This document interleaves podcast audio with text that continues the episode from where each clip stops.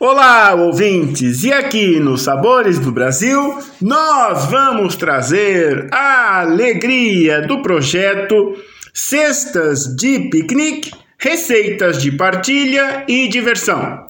O piquenique, este alegre evento em que as pessoas se reúnem em espaços abertos, parques, matas, bosques, enfim, até mesmo na praia, montanha e também, por que não, em espaços fechados como condomínios, áreas comuns de condomínios, clubes e mesmo dentro de casa, se as condições climáticas não forem tão favoráveis assim.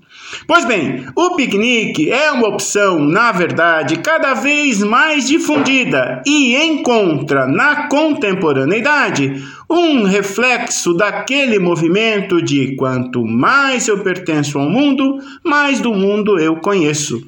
E assim é, na verdade, com essa prática muito saudável de conhecer os espaços abertos e contemplar nesse espaço aberto uma deliciosa refeição na companhia daqueles que amamos. É também uma prática que encontra na pedagogia moderna das escolas um espaço de convívio bastante consistente. E muitos são os núcleos escolares e escolas e grupos de escolas que promovem, junto com seu núcleo de estudantes, os alegres e movimentados piqueniques, com a contribuição de todos os alunos e também os professores e eventualmente até pais e mães num alegre convívio. Pois bem, o piquenique, como nós conhecemos e já dissemos, nasce com uma prática bastante romântica ainda no século XVII na França. Mas de lá para cá, muita coisa mudou. O piquenique ganhou muita popularidade na Inglaterra vitoriana do século XIX, já que a cidade de Londres, por exemplo, é uma cidade privilegiada com muitos parques, muitos deles inclusive no núcleo central da cidade, que facilita e promove a completa realização de eventos como os piqueniques. Mas, trazendo para a nossa realidade, os piqueniques podem acontecer em locais públicos, praças, parques, desde que conferidas as normas e regulamentos de cada um desses espaços públicos.